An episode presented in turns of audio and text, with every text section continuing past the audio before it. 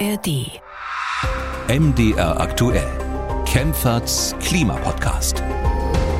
Hallo und willkommen. Ich bin Ralf Geißler von MDR Aktuell und ich übernehme heute wieder die Urlaubsvertretung in diesem Podcast, in dem wir über die Klimakrise sprechen, Hörerfragen beantworten und das tun wir mit der Klimaökonomin Claudia Kempfert. Die Professorin leitet die Abteilung Energieverkehr Umwelt am Deutschen Institut für Wirtschaftsforschung. Hallo Frau Kempfert. Hallo Geißler, ich grüße Sie. Wir wollen heute über Dürre reden. Wie trocken wird Deutschland wirklich? Der Sommer ist ja vorbei, aber wir haben es alle mitbekommen, Sie, Frau Kempfert, sicherlich auch. Er war doch mhm. recht nass. Und ich habe mal ein paar Überschriften aus den vergangenen Wochen zusammengetragen. Zum Beispiel Deutschlandfunk Nova. Dürre in großen Teilen Deutschlands vorbei. Oder auch Die Welt. Gut durchfeuchtet. Dürre in Deutschland hat sich, bis auf den Osten, aufgelöst. Oder die Zeit. Klima. Dürre in Deutschland geht zurück. Also der Tenor überall. Eigentlich ist es wieder nass genug, Frau Kempfert. Können wir den Rasensprenger in den nächsten Jahren wieder ohne schlechtes Gewissen anstellen? Können wir beim Thema Dürre aufatmen? Ja, leider nein. Also zum Teil ja dieser sehr ergiebige Regen, äh, den wir jetzt gesehen haben, der täuscht tatsächlich. Also Deutschland ist überhaupt nicht aus der Phase der Trockenheit heraus. Diese Dürre ist ja vor allen Dingen auch ein Problem für die Landwirtschaft, aber letztendlich auch für uns alle. Und dieser schlagartige Regen, der täuscht tatsächlich. Wir leiden noch immer unter Dürre. Das Frühjahr in der Tat äh, in diesem Jahr war sehr, sehr feucht, aber mit dem Mai kam auch schon wieder die Trockenheit. Und in einigen Landesteilen in Deutschland hat es wochenlang überhaupt nicht äh, geregnet. Und der Dürremonitor des Deutschen Wetterdienstes, färbt sich immer noch weiter zusehends rot. Und das bedeutet eben auch gerade in tieferen Bodenschichten sind wir ausgetrocknet und es sieht auch wirklich nicht nach Besserung aus. Also Deutschland verliert immer mehr Wasser und es müsste tatsächlich 1,5 Jahre lang durchregnen, um dieses Defizit auszugleichen. Nun haben Sie das Stichwort schon gesagt, Dürremonitor. Das ist ja so eine Statistik, die wird am Umweltforschungszentrum in Leipzig geführt, wo Wissenschaftler nachschauen, nachmessen, wie feucht ist der Boden. Sie berechnen, wie viele Niederschläge kommen und daraus entwickeln sie dann so Karten, aus denen man dann eben erkennen kann, wie dürre, also wie trocken ist tatsächlich der Boden in Deutschland. Und ähm, ich habe Andreas Marx mal gefragt vom Umweltforschungszentrum und der sagt tatsächlich auch, wenn man ihn fragt, erst einmal das, was man auch in den Überschriften lesen konnte, nämlich so richtig schlimm ist es momentan eigentlich nicht mehr. Hören wir mal kurz rein. Ja, wenn man im Moment auf den Dürremonitor drauf guckt, dann sieht man, dass am Ende des Sommers Dürre eigentlich keine Rolle mehr spielt. Also gerade für die Landwirtschaft, wo man auf die obersten 60 Zentimeter des Bodens äh, schaut, da haben wir weiße Karten. Also es gibt keine Dürre mehr. Es gibt keine Dürre mehr, sagt er, aber er sagt eben auch, 60 Zentimeter Tiefe, aber da hört der Boden ja nicht auf. Die Bäume wurzeln oft tiefer. Was lesen Sie denn, Frau Professorin Kempfert, aus den Zahlen des Umweltforschungszentrums? Also ich lese da nicht raus, dass die Dürre jetzt irgendwie vorbei ist. Äh, das äh, UFZ äh, misst ja nicht nur den Oberboden und man darf jetzt auch nicht nur diesen einen Ausschnitt betrachten.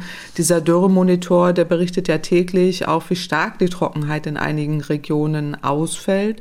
Und ähm, dafür wird ja auch erstmal die aktuelle Bodenfeuchte bis zu 1,8 Meter Tiefe berechnet und dann mit den Werten aus der Vergangenheit verglichen. Und diese Schwankungen, um die auszugleichen, geben eben die ForscherInnen die Dürredaten in so einem 30-Tage-Durchschnitt an.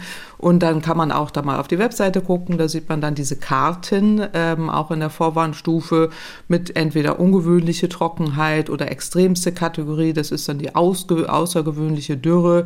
Da sieht man so drei Karten, also einmal eine Karte mit äh, Gesamtboden bis 1,8 Meter über die letzten 30 Tage oder auch eine Karte mit der Dürre im Oberboden bis zu 25 Zentimeter, auch die letzten 30 Tage, worauf sich jetzt ja wohl offensichtlich diese Aussage da äh, bezog.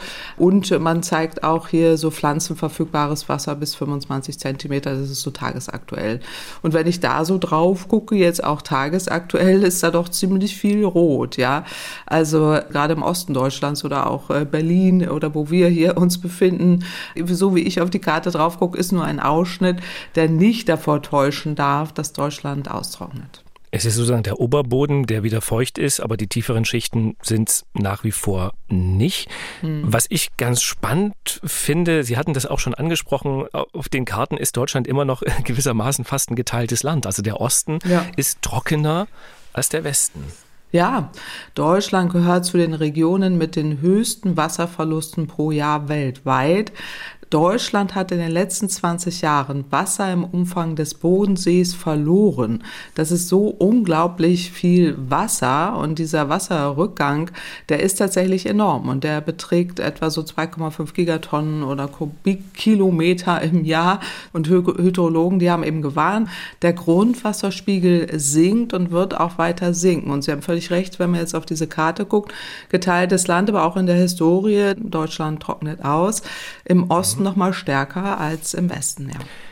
Das Interessante an Dürren ist ja, die treten immer so phasenweise auch auf. Ne? Es gibt immer so Jahre, da ist es dann gar nicht so schlimm und dann gibt es wieder so Jahre, da ist es einfach richtig trocken gewesen in Deutschland.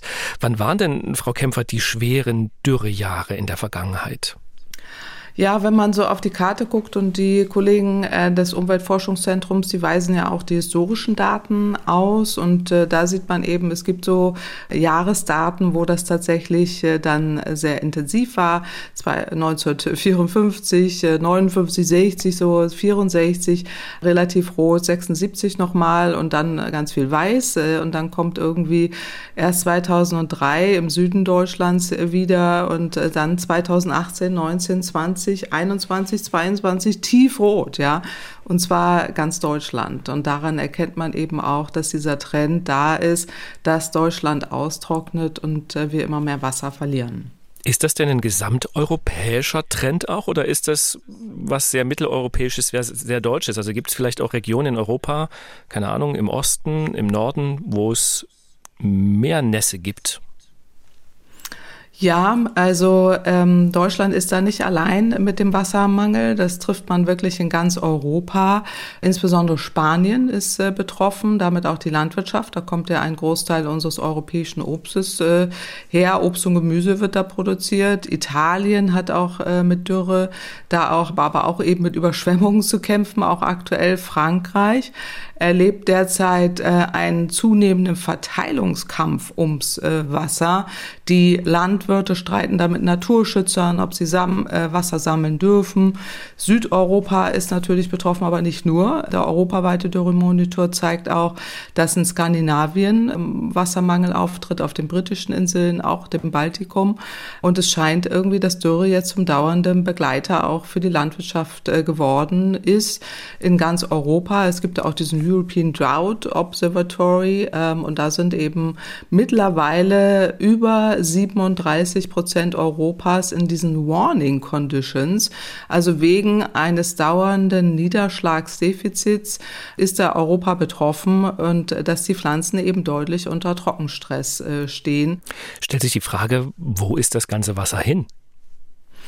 Ja, das ganze Wasser geht äh, häufig in die Niederschläge und das sehen wir ja auch, äh, was äh, wir an Überschwemmungen im Moment äh, sehen, dass eben das Wasser in die Niederschläge geht, also es sammelt sich in den Wolken und äh, diese Wolken regnen ab und führen eben zu diesen extremen Überschwemmungen. Und die sehen wir ja mittlerweile fast überall, fast biblische Ausmaße, jetzt zuletzt in Libyen, das ist ja äh, wirklich dramatisch, was man dort sieht, aber auch in vielen anderen Regionen. Millionen weltweit. Und das ist das Thema einerseits, also dass wir unter Dürren äh, leiden und Dürren auch immer mehr auftreten werden, äh, diese dann aber auch dazu führen, dass das Wasser verdunstet und dann äh, sich wieder abregnet und wir dann äh, eben diese extremen Wassermassen sehen und dann auch diese extreme Überschwemmung.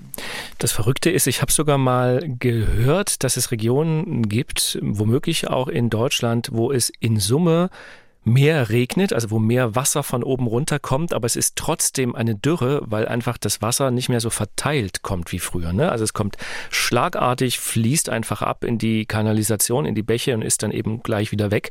Und der Boden hat gar nicht die Chance, äh, das irgendwie aufzunehmen. Genau. Der Boden kann es so nicht mehr aufnehmen, was eben daran liegt, dass die Dürre dazu führt, dass der Boden insgesamt so stark austrocknet. Und wenn dann schlagartig dieser Regen kommt und auch die Wälder ja komplett trocken äh, sind, kann das Wasser da trotzdem nicht rein. Und dann äh, fließt es eben ab in Seen oder in äh, Flüsse und hilft eben der Landwirtschaft letztendlich nicht. Vielleicht aber auch nochmal ein Satz. Also Deutschland ist tatsächlich grundsätzlich ein wasserreiches Land. Doch jetzt eben mit diesem Klimawandel häufen sich diese extremen Wetterereignisse und das eben, äh, was Sie ja gerade sagten, dass äh, sehr viel Regen auf einmal äh, auftreten kann. Auf einmal regnet es Wochen oder auch Monate lang oder, oder eben gar nicht. Und dann eben, wenn der Regen fällt, kann eben dieser ausgetrocknete Boden das überhaupt nicht mehr aufnehmen. Und darauf muss man sich dann auch vorbereiten, dass die Kanalisation darauf gar nicht ausgerichtet ist und wir dann eben mit diesen extremen auch Überschwemmungen Überschwemmungen zu kämpfen haben, Keller volllaufen, Kanalisation eben überlaufen und das Grundwasser sich trotzdem nicht auffüllen kann. Kommen wir gleich nochmal drauf auf die Knappheit. Ich habe noch eine, äh, eine Nachfrage sozusagen zur aktuellen Lage. Man kann sich ja die Frage stellen, und das tun auch sehr viele, wie exakt sind denn überhaupt die Vorhersagen zur Trockenheit? Und ich habe einfach noch mal ein paar Schlagzeilen von daswetter.com rausgesucht. Da war am 1. Juni zu lesen, Deutschland droht regional ein Dürresommer 3.0. Und auch am 1. Juli konnte man auf dem Portal lesen, viel Regen ist nicht zu erwarten. Und dann kam der Juli und der war ja wirklich, ich hatte es eingangs schon gesagt, sehr, sehr nass. Also in Summe 25 Prozent mehr Regen als im langjährigen Durchschnitt. Und da haben sich dann ja dann doch viele Leute gefragt, wollen die uns hier alle mit ihren Prognosen veralbern? Also wie genau kann man überhaupt sagen, wie trocken Deutschland wird? Mhm. Also Wetter ist eben nicht gleich Klima. So Wetter ist das, was es zu einem bestimmten Zeitpunkt an einem bestimmten Ort in der Atmosphäre da passiert und das lässt sich auch beobachten äh, und messen. Äh, die Sonne scheint oder Wolken ziehen über den Himmel, Wind weht, es regnet oder schneit, warm oder kalt. Das lässt sich jetzt das Wetter relativ gut inzwischen für den nächsten Tag äh, vorhersagen. Mit jedem Tag danach wird die Prognose aber immer unsicherer. Also eine Prognose für das Wetter in einigen Wochen ist deshalb äh, unmöglich. Aber das Klima, das ist dagegen eben das durchschnittliche Wetter über einen langen Zeitraum. Also 30 Jahre ist zum Beispiel jetzt die Zeitspanne, mit dem Klimawissenschaftler auch für diese Vergleiche da diese Modelle äh, bestimmen und ähm, diese bestimmen lässt sich wirklich auch das Klima mit den Wetterbeobachtungen, die über Jahrzehnte gesammelt und auch statistisch ausgewertet werden, aber tägliche Werte von Temperatur oder Sonnenscheindauer, Niederschlagsmenge und so weiter, die werden genauso berücksichtigt wie auch Extremwerte in Hitzephasen oder bei, bei Starkregen. Und in ihrer Gesamtheit zeigen die Daten, welches Klima an einem Ort oder in einer Gegend äh, vorherrscht, aber es zeigt eben auch, dass das Klima sich ändert und zwar weltweit. Es wird wärmer und wärmer und das wissen wir auch wirklich sehr genau und im Folge eben dieses Klimawandels äh, müssen wir da in West- und Mitteleuropa alle 20 Jahre mit eben solchen extremen Dürren wie im Sommer 2022 rechnen. Selbst äh, wenn die Erde sich jetzt auch gar nicht mehr weiter erwärmen äh, würde, das zeigen eben jetzt auch alle Studien und jetzt gerade West- und Mitteleuropa sind, sind diese Dürren ähm, bei 1,2 Grad menschengemachter Erderhitzung, wo wir im Moment sind, mindestens drei bis viermal wahrscheinlicher geworden. Und deswegen ähm, weiß man das aus den Prognosen schon, schon sehr genau, mhm. ja. Also das heißt letztlich, die langfristigen Klimaszenarien, die sind viel klarer, viel deutlicher sozusagen herauszuarbeiten und zu erkennen, als ganz konkret zu sagen, in zwei Wochen wird es in Leipzig regnen oder nicht. Genau. Da, das ist eigentlich ja, verrückt. Ne? Genau. Das kommt bei vielen nicht so in den Kopf, aber so ist Klar. es tatsächlich. Genau so ist es ja, genau. Aber das Klima lässt sich wirklich vorhersagen und Klimawissenschaftler können nicht das Wetter für, eine, für übermorgen be, äh, vorhersagen. Also sie lesen eben, um das auch nochmal zu erläutern, Wetterdaten, Trends heraus und welche Folgen diese vermutlich haben werden. Und diese Klimamodelle sind viel komplexer als die Wettermodelle. Die schauen ja über Jahrzehnte in die Zukunft und äh, gucken da ja nicht nur das Geschehen Geschehen in der Atmosphäre an, äh, was ja auch langfristig das Klima anguckt äh, und bestimmt, sondern auch eben das Eis an den Polkappen, ob das schmilzt, wie die Tiere und Pflanzen in den Meeren äh, auf die Erderwärmung reagieren, der Mensch äh, auch angesichts eben des Klimawandels, was ja alles passieren kann. All das äh, fließt in diese, in diese Klimamodelle mit hinein. Und ähm, deswegen hat man da einen eindeutigen Trend und der Wandel des Klimas, die Durchschnittswerte von Temperatur und Niederschlagsmenge, die das Wettergeschehen beeinflussen, das sagen die Klimamodelle sehr exakt äh, voraus, ja. Leider. Jetzt habe ich Ihre Botschaft klar verstanden. Deutschland bleibt ein Land, in dem Trockenheit und Dürre weiterhin droht. Was mich interessiert ist, wie ist es denn mit dem Wasserverbrauch? Also wie viel Wasser hm. verbrauchen wir denn und wie entwickelt sich das? Ja, also Deutschland trocknet eben aus, hatten wir schon gesagt. Der Wasserrückgang ist enorm und der Verbrauch ist relativ äh, hoch, aber wir haben noch keinen Wasserstress. Und Wasserstress ist eben dann, wenn es nicht mehr ausreichend Angebot gibt und der Verbrauch eben deutlich äh, das Angebot übersteigt. So äh, sind wir nicht. Also 74 Prozent des Wassers, was wir jetzt aus den Leitungen bekommen, kommen aus dem Grundwasser und der tägliche Wasserverbrauch liegt bei etwa aktuell 130 Liter pro Kopf. Äh, es sind etwa 3,8 Milliarden Kubikmeter Wasser pro Jahr. Ich habe mal äh, angeguckt, äh, wissen, wissen Sie eigentlich Ihren Wasserverbrauch? Also ist Ihnen das so geläufig oh. wie jetzt so Strom oder, oder Strom oder, oder äh, Öl oder Gas oder so? Ist, das ist eine äh, genau, gute ne? Frage. Ne? Also, nee, weiß ich nicht. Weiß, weiß kein nicht. Mensch, weiß kein Mensch. Äh, und äh, hat man sich auch noch nie so mit beschäftigt.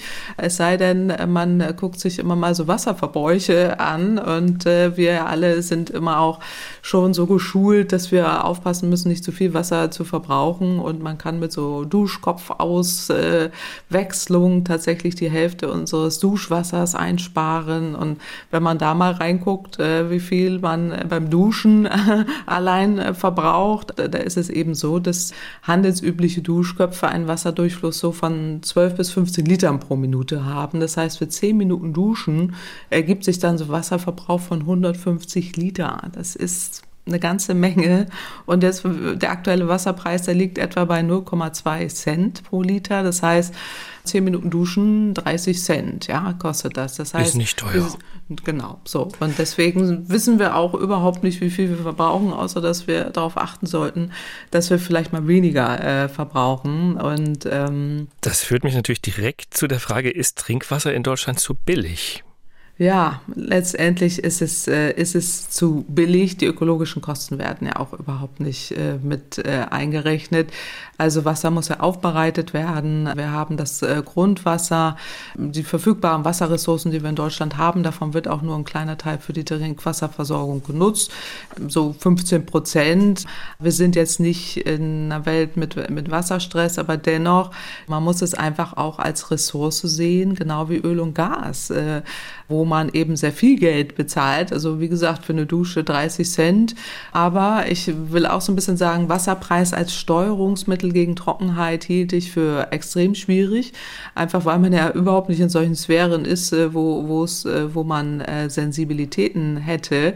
Aber was auf jeden Fall sinnvoll wäre, ist, dass man unterscheidet, wer die Wasserverbräuche Verbraucher sind und da eben auch entsprechend höher bepreist, insbesondere für die Industrie äh, oder ja, für die Energie. Genau. Mhm. Das können wir ja gleich mal durchdeklinieren. Also Haushalte, Industrie, Landwirtschaft können wir alles uns noch mal genauer angucken. Mhm. Bleiben wir vielleicht erstmal bei den Haushalten. Bislang ist es ja, Sie sagten es, also diese 0,2 Cent pro Liter, das sind so momentan die Preise. Wie viel müsste das aus Ihrer Sicht für Haushalte kosten, damit die noch mehr sparen? Und äh, finden Sie es sinnvoll, dass einige Landkreise ja auch schon reglementieren? Also, dass die sagen, der Privatverbraucher soll zum Beispiel seinen Garten nicht mehr bewässern. Also den Wasserpreis als so Steuerungsinstrument, das hielte ich für extrem schwierig, ähm, weil einfach wir nicht in solche Sphären kommen, wo man das tatsächlich damit ausgleichen könnte. Was wir aber brauchen, und das äh, will, macht Deutschland jetzt ja auch mit dieser nationalen Wasserstrategie, dass man eben einerseits äh, Wasserspeicherkapazitäten erhöht, dass man auch so ein integriertes Landschaftsmanagementsystem hat, dass äh, wieder Vernässung von Mooren angeschoben werden. Auch das hatten wir, ich glaube, sogar letztes Mal hier im Podcast. Das heißt, Wir müssen mit Wasser sparsam umgehen, insbesondere im Sommer zu Spitzenverbrauchszeiten. Das heißt, ähm, Gärten äh, sprengen im äh, Sommer ist schon etwas, was man reglementieren sollte, gerade in solchen Regionen, wo Wasser dann auch knapp wird und wir immer mehr austrocknen. Das heißt, da eher Möglichkeiten zu schaffen, äh, das äh, anders zu steuern als über den Preis. Das ist auf jeden Fall sinnvoll. Also im Hochsommer jetzt diese Pool zu befüllen, das machen ja ganz, ganz viele das ist schon etwas, äh, wo man dann genau gucken muss, äh, ob das äh, geht. Ob man da jetzt den Wasserpreis wirklich da heranziehen könnte, hielte ich für schwierig. Man würde aber, sich unbeliebt machen, aber es würde ja wahrscheinlich was bringen. Also ich, ich, jetzt bin ich mal der Gemeine, genau, ja, der wie, sagt, wie, ja, hoch, Bürger. Äh, äh, da frage ich, Sie, frage ich Sie mal zurück, äh, äh, wie, wie teuer müsste es denn werden bei Ihnen, bis Sie das nicht mehr Tja, befüllen? Ne? Gute also Frage. Das, so, gute Frage. Wir kommen eben von, von wir kommen von 0,2 Cent und deswegen ist, ich glaube ich. keinen Pool, möchte ich an dieser nee, Stelle Ja, genau, egal, jetzt, äh, oder sie oder, äh, oder irgendjemand anders. Herr Schön ist im Moment im Urlaub, der kann sich nicht wehren, der hat wahrscheinlich einen Pool. Nein, hat er auch nicht. Nee, hat auch nicht. Prinzipiell, also ich finde so etwas, was Frankreich im Moment macht, hochinteressant. Die haben ja extreme Wasserknappheit, die haben jetzt wirklich Verteilungskämpfe ums Wasser erlebt, ist hier so ein bisschen außen vor gekommen. Also letztes Jahr war das insbesondere noch extremer, als die ja auch ihre ganzen Atomkraftwerke runterfahren äh, mussten. Dort hat man eine App entwickelt und ähm, diese App hat ihnen angezeigt, äh, jetzt ist akute Wasserknappheit, so Warning, rot, rot, rot. Bitte äh, passt auf mit eurem Wasserverbrauch. Also da nicht duschen, vielleicht da vielleicht die Waschmaschine nicht anschmeißen, da vor allen Dingen nicht den Pool füllen. So für diejenigen, die einen äh, nutzen. So das äh, scheint mir sinnvoller zu sein und äh, das ist so das eine, wie man wie man daran gehen äh, könnte oder Gärten sprengen und so weiter. Aber das andere ist auch, dass wir an die Großverbraucher ran müssen. Und die sind eben nicht, die sind nicht die, das sind nicht die Haushalte, ne? Das ist die Energie und das ist äh, Wirtschaft, genau. Da wollte ich jetzt nochmal drauf zu sprechen kommen. Mhm. Den Haushalten wollen sie nicht ans Portemonnaie, aber der Industrie. Tatsächlich ist es ja so, dass die Industrie derzeit ganz unterschiedlich viel Geld für das Recht bezahlt, Grund- oder Flusswasser anzuzapfen. Es gibt Bundesländer, da kostet es gar nichts. Mhm. Und es gibt Bundesländer, da kostet es wirklich auch nur sehr wenig. Benötigen wir einen bundesweit einheitlichen und vor allem höheren Wasserpreis für die Industrie? Ja, also einerseits brauchen wir die Einführung von einheitlichen Gebühren. Also was Sie schon sagten, äh, das ist eben ein Unding, äh, dass es da Unterschiede gibt. Die Entgelte müssen auch die ökologischen Kosten widerspiegeln. Wir brauchen ein zeitgemäßes Wasserrecht. Teilweise ist es so, dass eben Unternehmen Wasserentnahmerechte haben über mehrere Jahrzehnte. Und auch das ist nicht mehr zeitgemäß, widerspiegelt nicht die Klimawelt, in der wir heute sind. Es sollte bundeseinheitlichen einheitlichen Wasserpreis für die Industrie geben.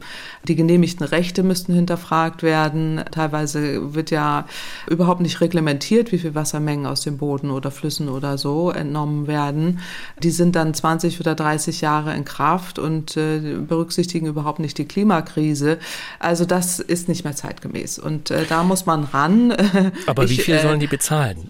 Ja, also auf jeden Fall erstmal einheitlich, auf jeden Fall deutlich höher, als es äh, derzeit ist äh, und äh, vor allen Dingen die ökologischen Kosten widerspiegeln. Also die Bundesregierung plant ja jetzt mit ihrer deutschen äh, Wasserstrategie da schon ähm, in die Richtung zu gehen, dass sie das ermöglichen äh, will. Ich will auch noch mal kurz sagen, wofür eben auch die Industrie ja auch so viel Wassermassen braucht. Das ist ja Kühlen von Kraftwerkskesseln bei Produktionsprozessen, Reinigen von Anlagen, Maschinen und Energieversorgung, auch die Kühlung von Kraftwerken. Da kommen wir jetzt so ein bisschen vom Weg, weil wir weggehen von Kohle hin zu mehr erneuerbaren Energien.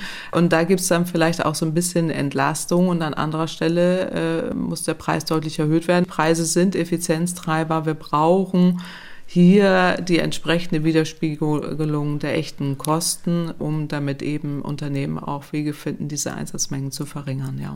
Sie sind mit dieser Haltung ja in guter Gesellschaft, nicht bei der Industrie, die will das natürlich nicht, die wollen lieber nichts bezahlen, beziehungsweise weiterhin nur wenig.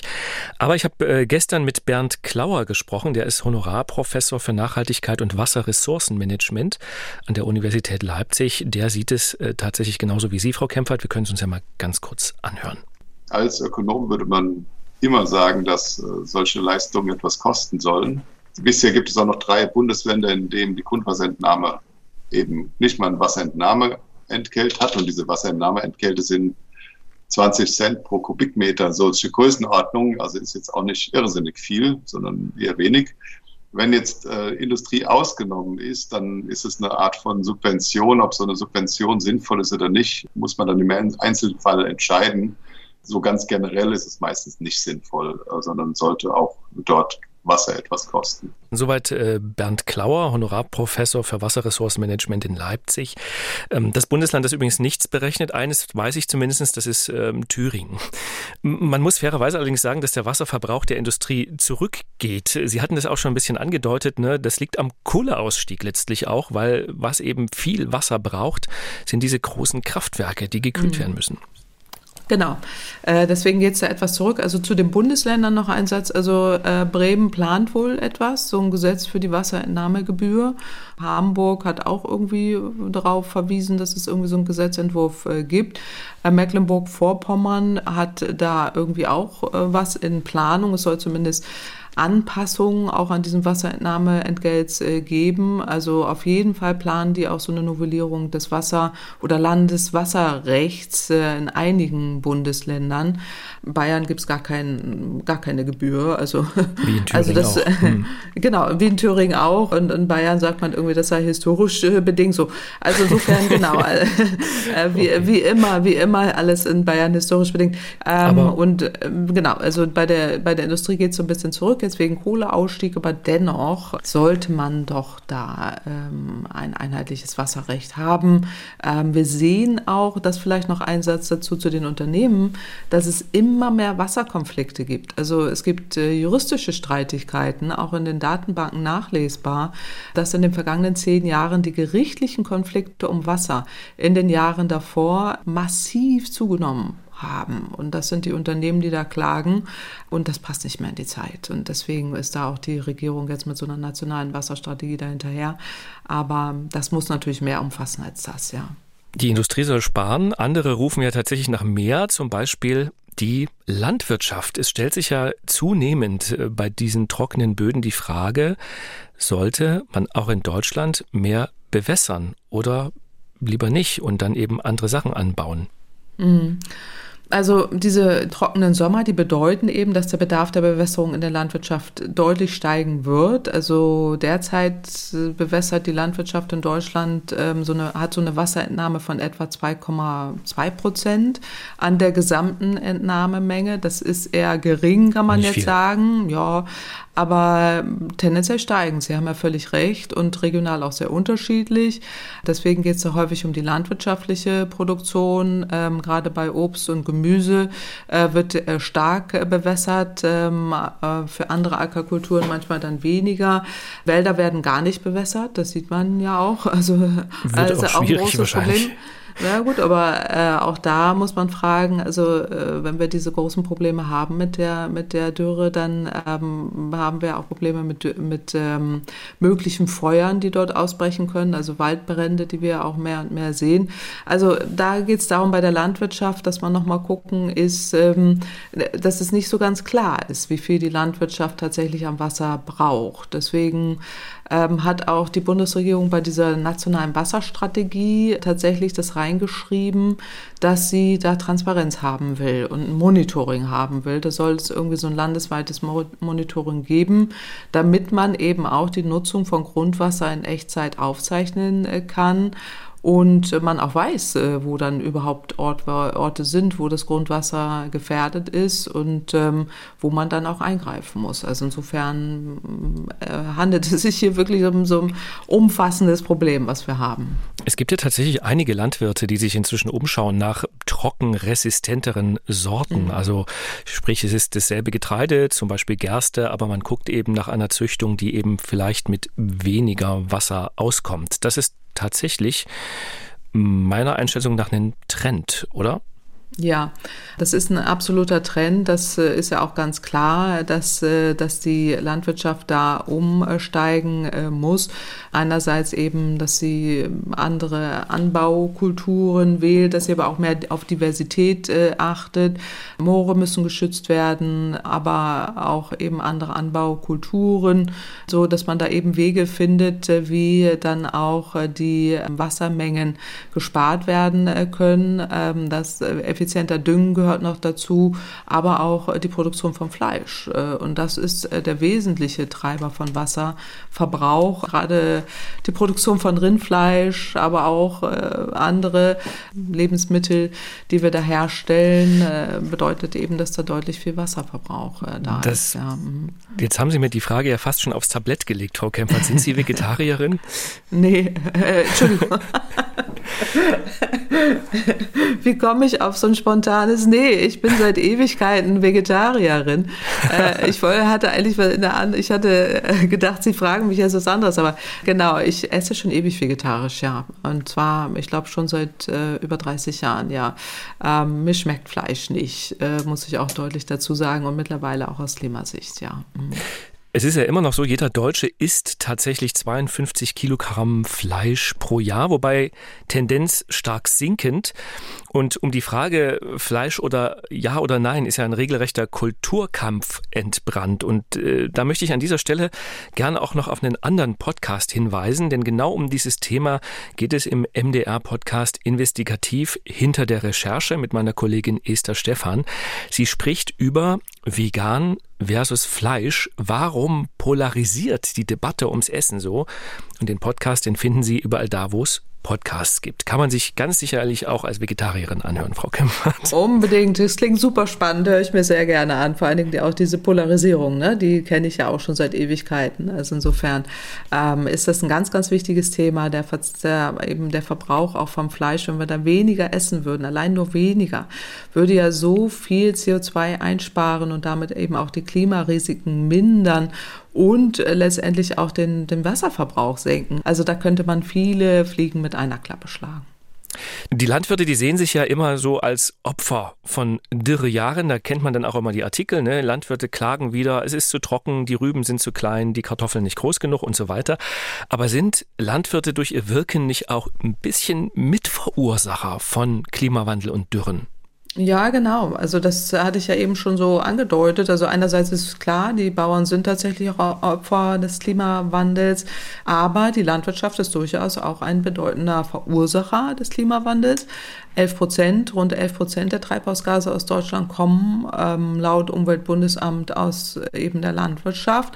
Und damit können sie auch einen großen Beitrag leisten, um die Erderwärmung zu begrenzen. Und ich hatte ja eben schon gesagt, äh, wie man da auch so ein bisschen Abhilfe schaffen kann. Das ist durch Moore äh, schützen. Es werden ja immer mehr Moore trockengelegt. Die Wiedervernässung äh, hilft da, damit eben die Emissionen da sinken. Weniger Tiere essen äh, hatten wir eben auch schon. Also äh, im Übrigen noch ist es tatsächlich so, dass äh, Männer in Deutschland pro Woche fast doppelt so viel Fleisch essen wie die empfohlene Maximalmenge, die die Ernährungs Ernährungswissenschaftler herausgeben. Wie also allein die wenn denn? Männer äh, 600 Gramm, 600 Gramm äh, Fleisch okay. ähm, und äh, die essen doppelt so viel äh, in, äh, pro Woche. Äh, also würden die allein nur ihren Konsum auf diese empfohlene Dosis reduzieren, könnten wir nach Berechnungen 22 Millionen Tonnen Treibhausgas einsparen. Also kleines Seitenhieb an die, an die Männer hier an dieser Stelle, die Fleisch essen dass sie da auch weniger äh, äh, essen könnten. Frauen essen tatsächlich auch weniger. Mehr aber, Sojaschnitzelwagen. ich weiß aber nicht, ob Sie da jetzt jeden äh, damit überzeugen Überhaupt nicht. Das ist ja nur der Durchschnitt. Man kann nicht jeden überzeugen und schon gar nicht mit dem Sojaschnitzel, würde ich sagen. Es gibt viel leckere Gemüsesorten. Aber äh, auch auf dem Grill. Also insofern, äh, vielleicht äh, tut sich da mal was in der Richtung. Also wirklich, der Fleisch Fleischkonsum, äh, der sinkt in Deutschland, das sehen wir, und zwar deutlich, auch äh, eben durch die vegetarische Ernährung, immer mehr Veganer. Aber das reicht nicht. Also da könnten wir noch deutlich äh, mehr tun äh, und damit eben auch den Wasserverbrauch äh, deutlich äh, senken.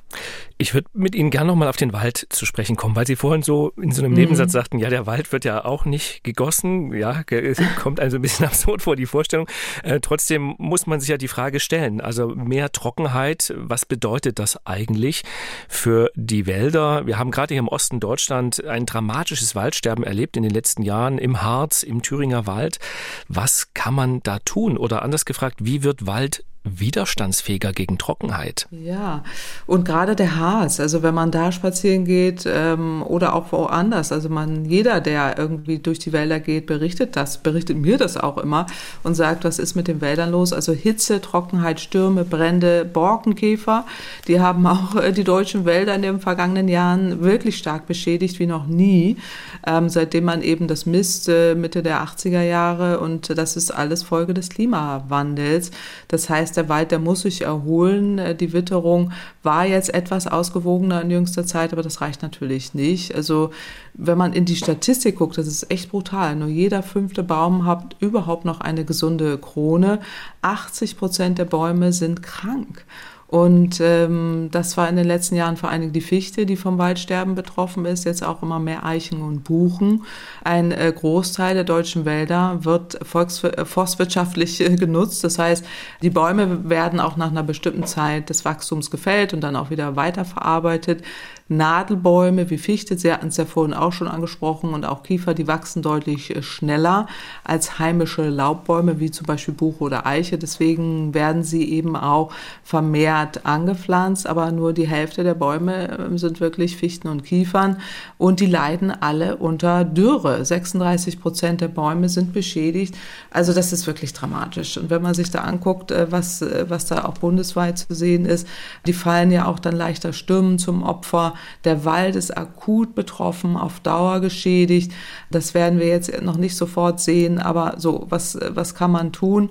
Ähm, nicht, nicht bewässern, jede... vermutlich. also mehr Regen hilft auf jeden Fall.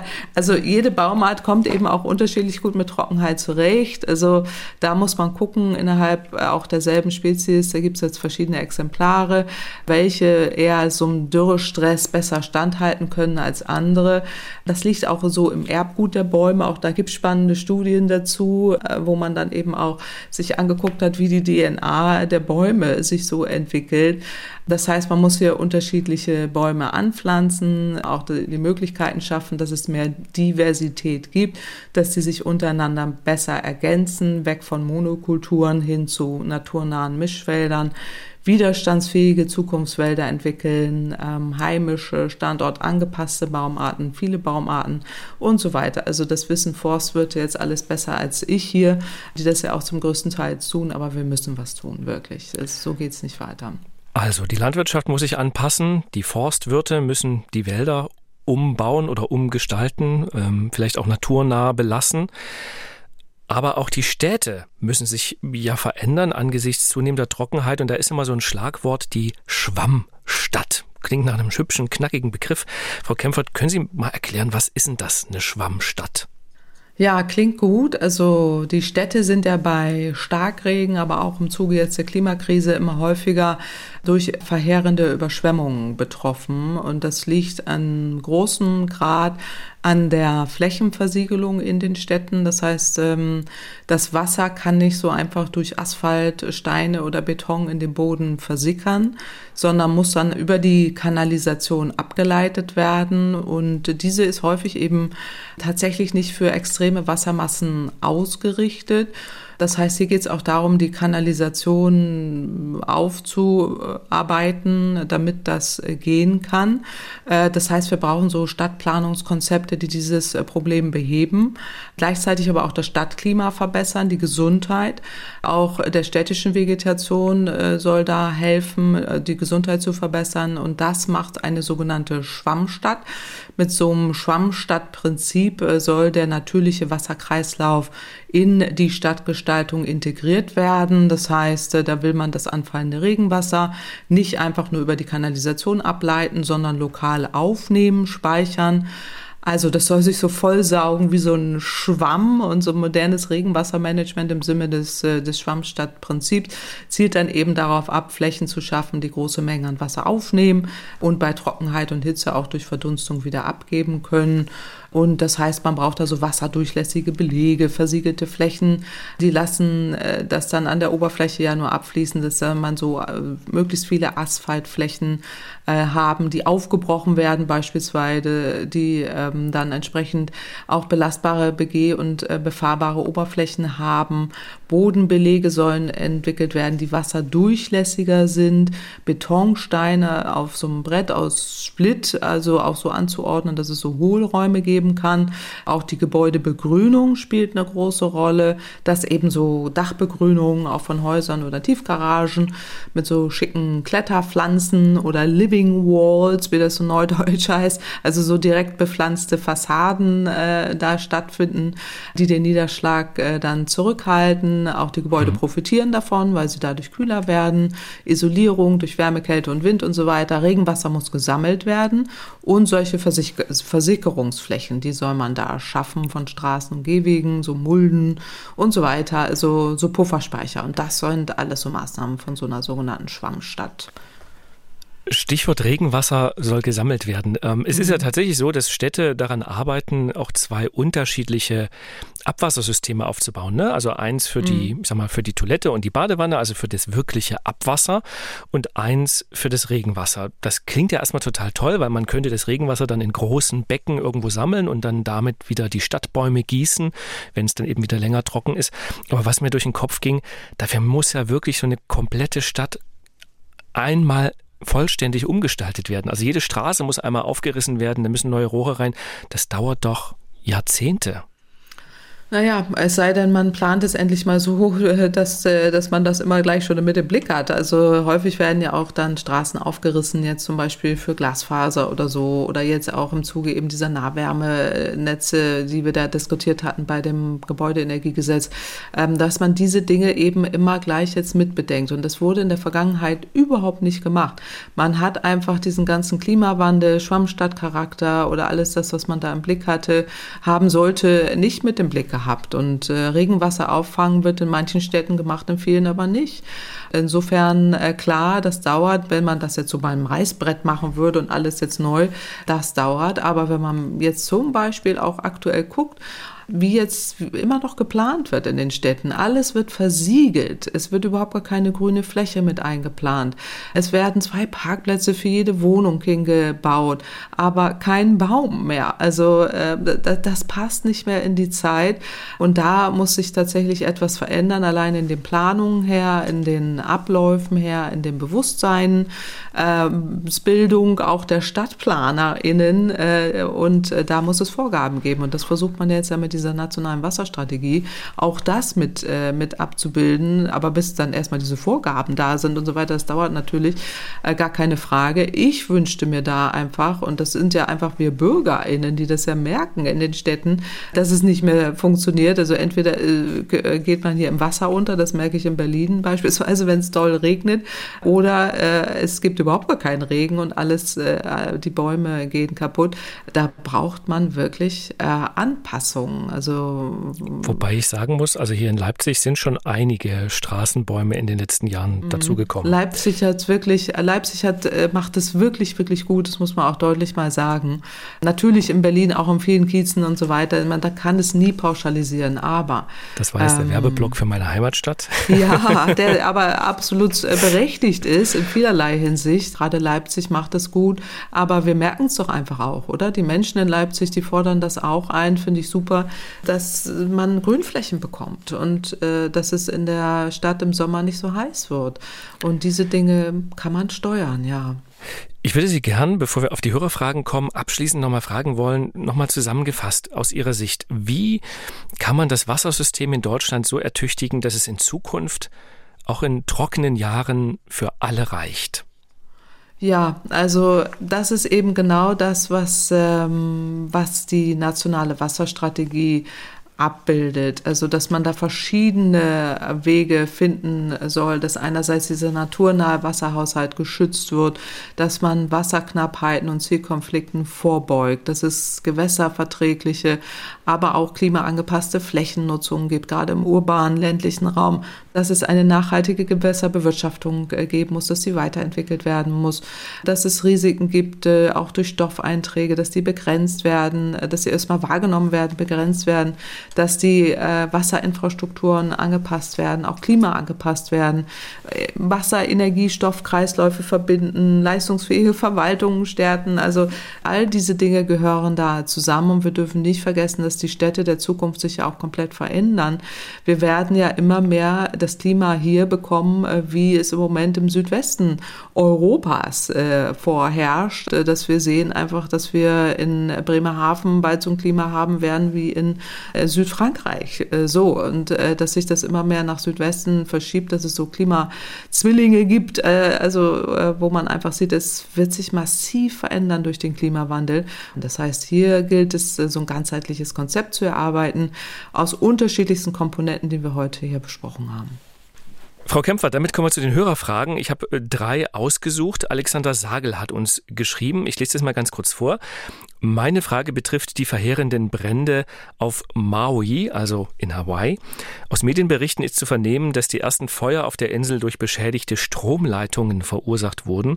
Da die Energiewende nicht ohne den massiven Ausbau an Hochspannungsleitungen zu bewältigen sein wird, stellt sich für mich die Frage, inwiefern eine Zunahme an solchen Bränden durch die bevorstehenden Infrastrukturmaßnahmen begünstigt wird. Anders ausgedrückt, wird die Energiewende zu mehr Waldbränden führen? Und wenn ja, was lässt sich dagegen machen, Frau Kempfert? Ja, also ähm, gerade Maui, äh, da ist es in der Tat äh, so, dass das äh, Stromnetz oder der Konzern ähm, Hawaiian Electric es versäumt hat, das Stromnetz abzuschalten, als das Wetteramt ähm, davor gewarnt hatte. Es gab eben ein Extremwetterereignis äh, wegen hoher Feuergefahr, äh, auch begünstigt durch Trockenheit, hohe Temperaturen und starke Winde. Also da gab es Red Flag Warnungen für die Hawaii-Inselkette, die herausgegeben wurden.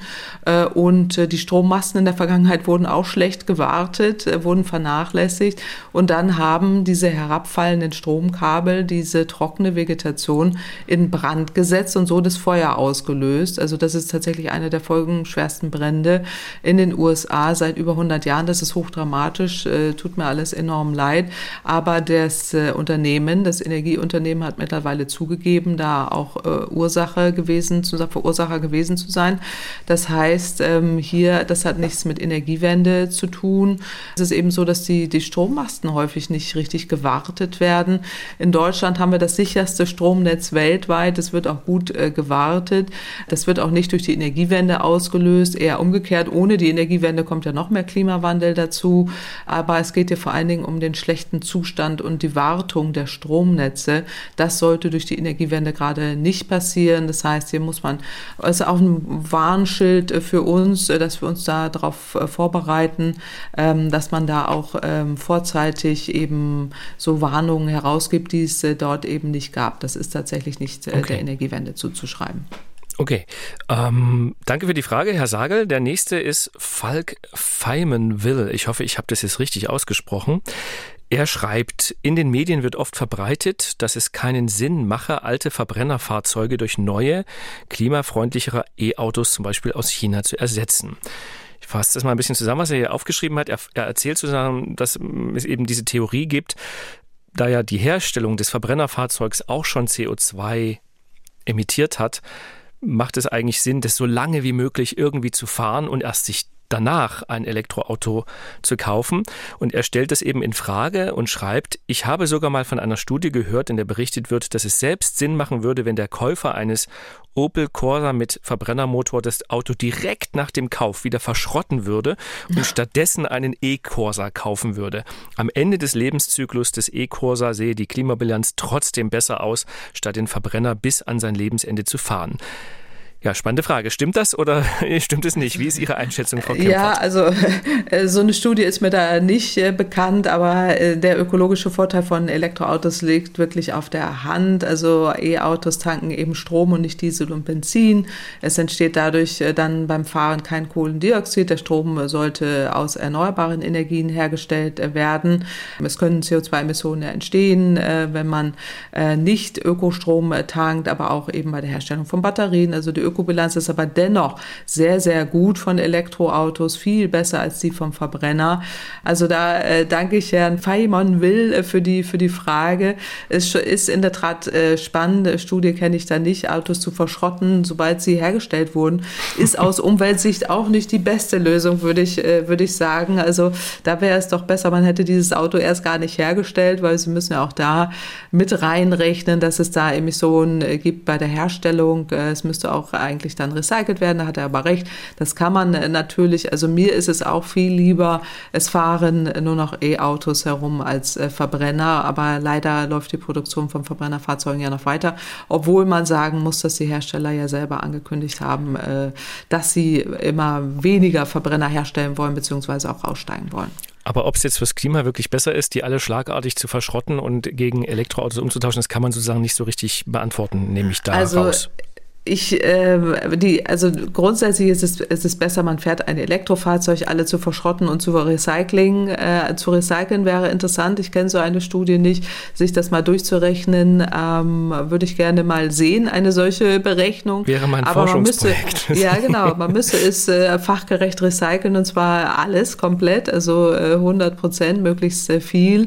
Ähm, und dann äh, ist es eben wichtig, dass auch der Strommix auf Ökostrom umgestellt wird, äh, dass man da auf eine so eine positive Ökobilanz möglichst schnell kommt. Also insofern wäre ein interessantes Forschungsprojekt ähm, und vielleicht kann er uns ja, wenn ihm das bekannt sein sollte, da mal nachgucken, äh, ob es da Studien äh, zu gibt. Ich, mir sind dazu keine bekannt. Ich fände es auch immer besser, wir produzieren dann keine Verbrennerfahrzeuge mehr, sondern äh, gleich E-Fahrzeuge und nutzen die auch. Und äh, last but not least, Ulrich Marx will wissen, ich möchte ein Windrad kaufen, welche Möglichkeiten habe ich, mich in dieser Form an der Energiewende zu beteiligen? Ja, also erstmal finde ich es gut, dass Herr Marx uns so schreibt und das auch fragt.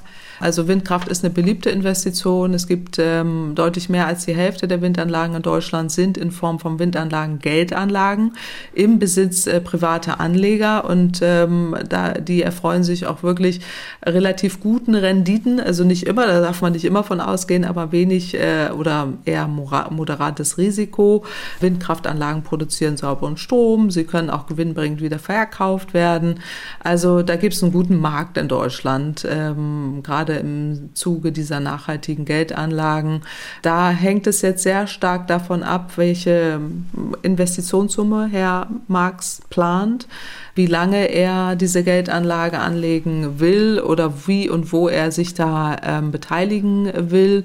Ähm, da würde ich sagen, er soll einen Finanzberater und Energieberater kontaktieren, ähm, sich da auch die Möglichkeiten durchrechnen lassen. Oder es gibt auch Online-Verbraucherportale, die da helfen, nach passenden Anlageobjekten, seriösen Anbietern zu suchen.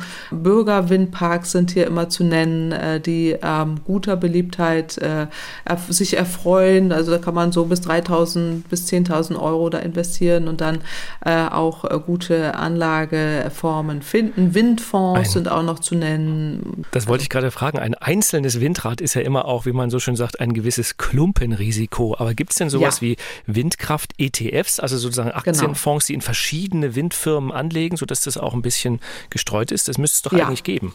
Das gibt's. Da gibt es auch jede Menge davon. Sogenannte Windfonds gehören auch zu den sogenannten Umweltfonds, äh, wo Kapitalanleger das breit austeilen, eben auch das Geld. Und da kann man sich beraten lassen, sollte man sich auch beraten lassen. Es gibt, ähm, ich meine, über 200 Windfonds, die auch schon analysiert wurden aus der Vergangenheit, aber es gibt mit Sicherheit sehr, sehr viel mehr.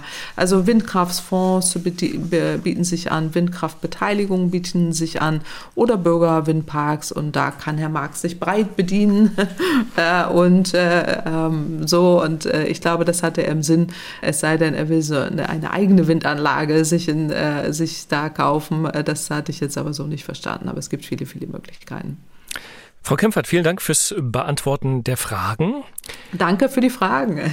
Ja, wollte ich auch gerade nochmal sagen, vielen Dank für die Fragen. Wenn Sie uns schreiben wollen, Anregungen haben, dann schreiben Sie gern an klimapodcast.mdraktuell.de. Und damit sind wir schon am Ende dieser Folge zum Thema Dürre. Ähm, Achtung, jetzt Wortwitz. Ich hoffe, es war nicht zu trocken. Frau Kempfert, vielen Dank für Ihre Antworten. Danke Ihnen für die Fragen und ich fand den Witz gut, ja. Es passt, glaube ich. Wir, wir, wir, sind gespannt, wie die HörerInnen das sehen, ja. Und die nächste Folge, die gibt es am 4. Oktober. Die finden Sie wie immer in der Podcast-App ARD Audiothek und überall dort, wo es Podcasts gibt. Danke fürs Zuhören. Danke, Frau Kempfert, für Ihre Zeit. Und ich wünsche noch einen schönen Tag. Danke ebenso und ebenso einen schönen Tag. Tschüss tanzen Sie singend durch den Regen, wenn es welchen gibt. Ja, genau. Tschüss. Tschüss.